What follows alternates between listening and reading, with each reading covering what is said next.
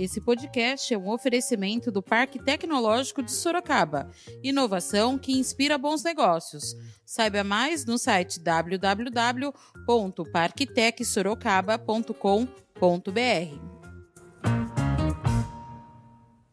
Registro que estamos, como todos sabem, há poucos dias do Natal.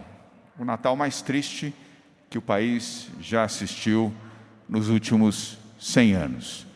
Milhares de famílias passarão o Natal sem os seus entes queridos, alguns dos seus entes queridos, e certamente com a ausência de amigos que se foram pela Covid-19. O Natal de oração, o Natal de concentração e um Natal de reserva. Lembrando que aglomerações, mesmo familiares, com um número superior a 10 pessoas, não são recomendadas pelos médicos do Centro de Contingência do Covid-19. Não há nada que garanta que entre familiares desprotegidos e sem a máscara você não possa ser contaminado ou contaminar alguém da sua família ou, circunstancialmente, funcionários daquela casa onde você se dirige para celebrar o Natal. É um momento de muita cautela, não só o Natal, mas também a passagem do ano. Cautela, cuidado, preservando a sua saúde, a saúde dos seus familiares e dos seus amigos. E há poucos dias do Natal, eu quero render aqui a minha homenagem aos familiares de mais de 183 mil vítimas brasileiros que perderam suas vidas ao longo dos últimos dez meses.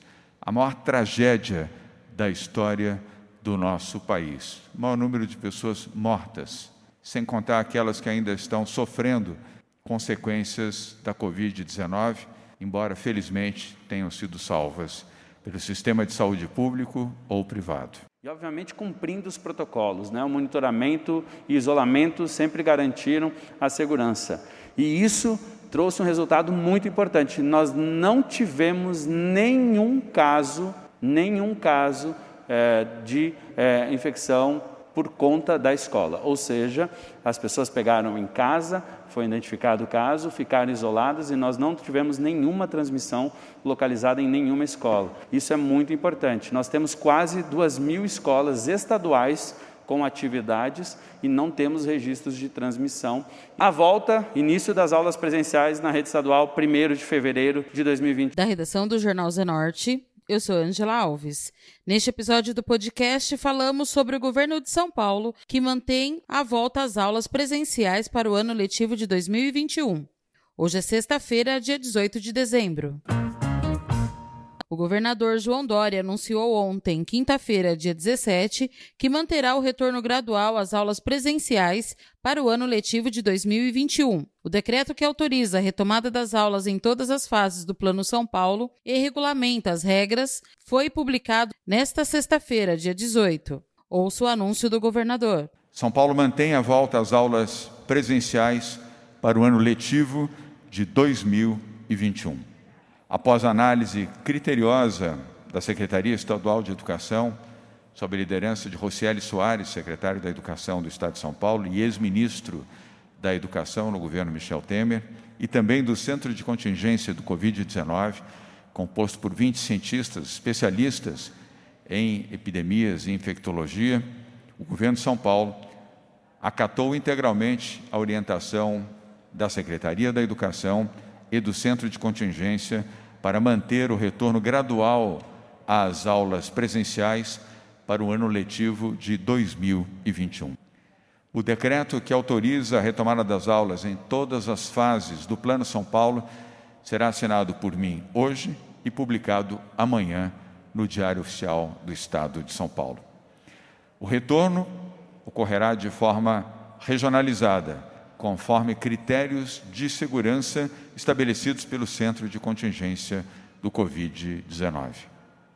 A decisão para manter escolas abertas é embasada em experiências internacionais e nacionais e tem por objetivo garantir a segurança dos alunos, dos professores e dos funcionários da rede pública e privada de ensino em todo o estado de São Paulo e tem também por objetivo o desenvolvimento cognitivo e socioemocional de milhões de crianças e adolescentes no estado de São Paulo. O retorno ocorrerá de forma regionalizada, de acordo com os departamentos regionais da saúde, obedecendo aos critérios de segurança estabelecidos pelo Centro de Contingência do Coronavírus. O secretário de Educação do Estado, Rocieli Soares, falou sobre a volta às aulas. Obrigado, governador. Quero começar agradecendo exatamente a área da saúde, governador, porque nós estamos anunciando aqui algo que foi muito discutido é, dentro do centro de contingência, com especialistas. É, pediatras, com infectologistas epidemiologistas, e, e essa é uma construção que tem sido feita no mundo inteiro. Está né? Tá na hora da nossa sociedade, mais do que nunca, de verdade, priorizar a educação. E, obviamente, a gente está falando de priorizar a educação, mas protegendo vidas. Né? Isso é a essência. Nós temos protocolos que precisam ser seguidos é, para que possamos proteger tanto os nossos profissionais quanto estudantes, mas proteger também é ter a escola funcionando o que a gente tem visto é que cada vez mais o ambiente da escola é seguro, estar na rua, estar na praia, estar no bar, estar em qualquer outro lugar tem sido é, fator é, de maior risco, inclusive para os nossos adolescentes, especialmente. Importante lembrar, né? nós estamos com abertura no estado de São Paulo, já priorizando a educação desde o dia 8 de setembro. É, nós tivemos mais de 60% do nosso território com atividades presenciais. Tem lugares onde o município eventualmente não autorizou, é, mas todos os demais nós já tivemos, inclusive recentemente. Né? Eu falei aqui e repito: se tivermos a oportunidade de ter um dia presencial atividade para os nossos estudantes, nós faremos um dia. É, inclusive, abrimos essa semana é, em algumas cidades que foram autorizando. Então, a prioridade é termos as atividades presenciais, sim, pelo bem das nossas crianças. E, obviamente, cumprindo os protocolos, né? o monitoramento e isolamento sempre garantiram a segurança. E isso trouxe um resultado muito importante. Nós não tivemos nenhum caso, nenhum caso é, de é, infecção por conta da escola. Ou seja, as pessoas pegaram em casa, foi identificado o caso, ficaram isoladas e nós não tivemos nenhuma transmissão localizada em nenhuma escola. Isso é muito importante. Nós temos quase duas mil escolas estaduais com atividades e não temos registros de transmissão. Isso é um sucesso, governador, importante e mais uma vez mostrando coisa que o mundo inteiro tem discutido, que não é o locus, a escola, e também não é a criança, como os estudos científicos no mundo inteiro estão mostrando, que são as responsáveis é, pela transmissão, diferente de outros vírus. Rocieli Soares falou sobre a preparação das escolas estaduais para receberem os alunos no próximo ano. E obviamente que para isso a gente tem preparado sim as nossas escolas. As escolas estaduais, por exemplo, é, somente para as escolas estaduais nós compramos 12 milhões de máscaras de tecido, 440 mil face shields, 367 mil litros de álcool gel. Já estamos licitando para ter mais para o próximo ano, termômetros em todas as escolas, é, enfim, todos os equipamentos de higiene para que a gente pudesse ter, é, obviamente, a segurança. Nós também tivemos, com o programa Dinheiro Direto na Escola, 700 milhões de reais, inclusive 50 milhões de reais exclusivamente para enfrentamento à Covid, mas todo o restante do recurso foi priorizado para que pudéssemos estar prontos para a volta. Então, desde a parte infraestrutural que foi é, revista, até, obviamente, outras preparações importantes, é, como formação. Só para se ter uma ideia, nós tivemos mais de 4.600 escolas que reformaram os seus banheiros com recurso do dinheiro direto na escola.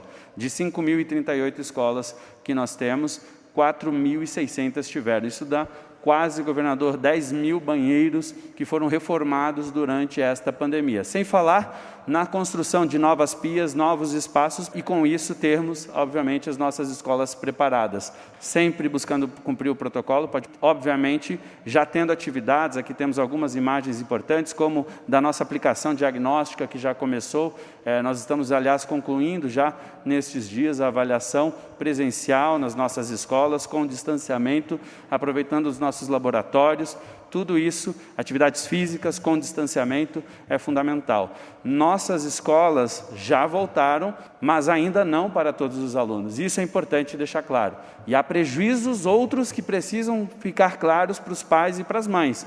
Não ter a escola funcionando está trazendo prejuízos que são incomensuráveis e irrecuperáveis em muitos pontos, especialmente na primeira infância, especialmente para as crianças menores, e a gente vai continuar priorizando sim aqui a educação no estado de São Paulo. O secretário de Educação falou como será a volta segura da educação nas fases do Plano São Paulo e o monitoramento educacional. Quais são as diferenças que nós estamos adotando a partir de agora. Primeiro, há uma diferença entre educação básica e ensino superior. Isso é muito importante. O ensino superior permanece com a mesma regra só abre estando na, na amarela, ou seja, até 35% abre a universidade e agora regionalmente. Nós também não temos mais o olhar global do Estado, tanto para a educação básica quanto para o ensino superior. Já a educação básica, nós estamos autorizando a abertura, mesmo na, fase, na bandeira vermelha, mesmo na bandeira laranja, nós estamos autorizando com até 35% o atendimento à educação básica, para especialmente focarmos naqueles que mais precisam. Quando chegarmos na educação básica, na bandeira amarela, é até 70% e na verde, inclusive, 100%, aumentando na superior também para até. Então, mudanças importantes, passamos a ter regionalização, um olhar prioritário para a educação básica, para as crianças menores. Isso para a gente é um compromisso importante com o processo de alfabetização, com o bem-estar socioemocional é, é, dessas crianças. Algo importante que para esse movimento, obviamente, é acompanhamento, monitoramento. A coisa mais importante, mais eficaz no mundo inteiro é acompanharmos pessoa a pessoa, caso a caso, em toda a rede, e não só na rede pública, mas também na privada. Portanto, nós, nós criamos um sistema de monitoramento que foi desenvolvido pela Secretaria é, é, e, obviamente, nós estamos disponibilizando para as escolas municipais e também para as escolas privadas para que a gente tenha um controle maior de casos. Então, a gente vai sempre ter o levantamento de sintomas e comorbidades de todos, é, profissionais e estudantes, o monitoramento de contatos, ou seja, se uma pessoa pegou, é, com quem ela teve em contato em cada uma das escolas, a indicação, por exemplo, da unidade básica de saúde, a qual o aluno e servidor deve ser encaminhado para o atendimento ou para os exames, a segurança do armazenamento das informações, obviamente, que é fundamental. É, isso foi desenvolvido todo esse sistema, e queria agradecer muito aqui ao nosso secretário de Saúde, Jean, e a toda a equipe, porque isso foi desenvolvido, Jean, junto com toda a equipe da Secretaria de Saúde eh, e outros especialistas que nos ajudaram fortemente para que chegamos, chegássemos nisso. Essa ferramenta vai estar disponibilizada e será obrigada para os municípios que não têm conselho próprio porque nós vamos regulamentar isso pelo Conselho Estadual de Educação. Nós temos aí é, mais de 400 municípios que são ligados ao Conselho Estadual e essa regulamentação passará por isso. A volta, início das aulas presenciais na rede estadual, 1 de fevereiro de 2021. Durante o mês de janeiro já teremos atividades presenciais de reforço escolar para aqueles alunos que mais precisam. E a quantidade de alunos por sala de aula, gente, quando a gente está falando, obviamente sempre vai observar a organização de acordo com a fase em que está com um limite de quantidade de pessoas por sala de aula, respeitando o afastamento, o distanciamento. O último dia do ano letivo deste ano será dia 23 de dezembro e as aulas nas escolas estaduais em 2021 terão início no dia 1 de fevereiro. Em todo o estado, mais de 5 mil escolas estaduais receberam 700 milhões por meio do programa Dinheiro Direto na Escola de São Paulo neste ano de 2020. Essa verba foi destinada para a manutenção e conservação das unidades para a volta segura das aulas presenciais. Mais de 700 milhões já estão sendo liberados para os preparativos do ano letivo de 2021. Rocieli Soares falou da importância da volta às aulas presenciais, mesmo sem as crianças terem tomado a vacina. Obviamente, professores eh, e outros profissionais que, que são fundamentais para a nossa sociedade precisam ser prioridade. Mas eu queria é, primeiro, deixar duas coisas claras. Nós não podemos esperar a volta às aulas só quando tivermos a vacinação completa. Nós precisamos voltar agora. Se a gente for esperar a vacinação completa, não tem para crianças no ano de 2021 previsão. É, obviamente, o Dr. Jean explicou muito bem, mas eu queria destacar uma coisa. Quando nós paramos as escolas no Brasil, o grande objetivo era como protegemos os mais idosos. Era esse o grande objetivo lá, no dia 13 de março e naquela, naqueles momentos subsequentes. porque as crianças que é, poderiam levar o vírus aos mais idosos. Então, obviamente, nós temos uma hierarquia que é de prioridade. Toda criança, todos nós, é, temos um pai, uma mãe, ou um vô, uma avó, que está na idade de risco e tem muito mais chance de morrer. Nós precisamos proteger, sim, primeiro essas pessoas. Eu tenho meu pai com enfisema pulmonar, com grande comprometimento, e eu espero que a vacina verdadeiramente chegue para pessoas como ele primeiro. E ele tem mais de 70 anos ainda. É, então, obviamente, nós temos que olhar isso. Agora, professores estão, sim, inclusive no plano nacional, no nosso, como o doutor Jean é, esclareceu. Mas nós não podemos vincular a uma vacinação a volta às aulas. Nós temos que seguir monitorando, cumprindo os protocolos e voltar à educação. Se precisar fechar o resto, que se feche. Educação tem que ser prioridade no nosso país. Esse foi mais um podcast do Jornal Zenorte, trazendo para você as últimas notícias de Sorocaba e região. E nós voltamos amanhã com muito mais notícias, porque se está ao vivo, impresso ou online, está no Zenorte.